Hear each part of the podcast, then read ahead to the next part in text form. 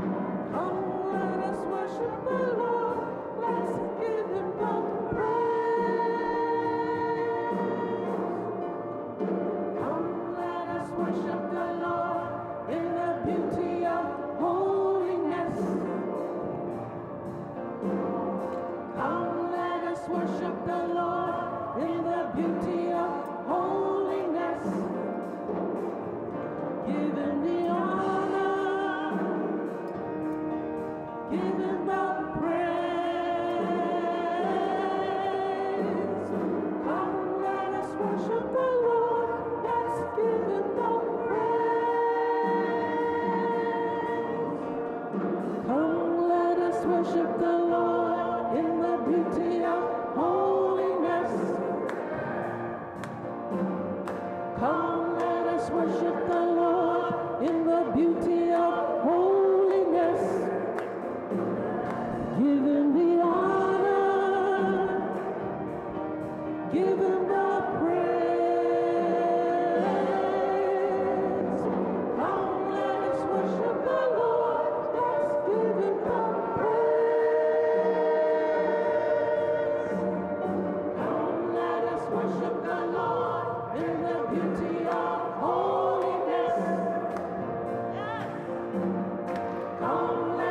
worship.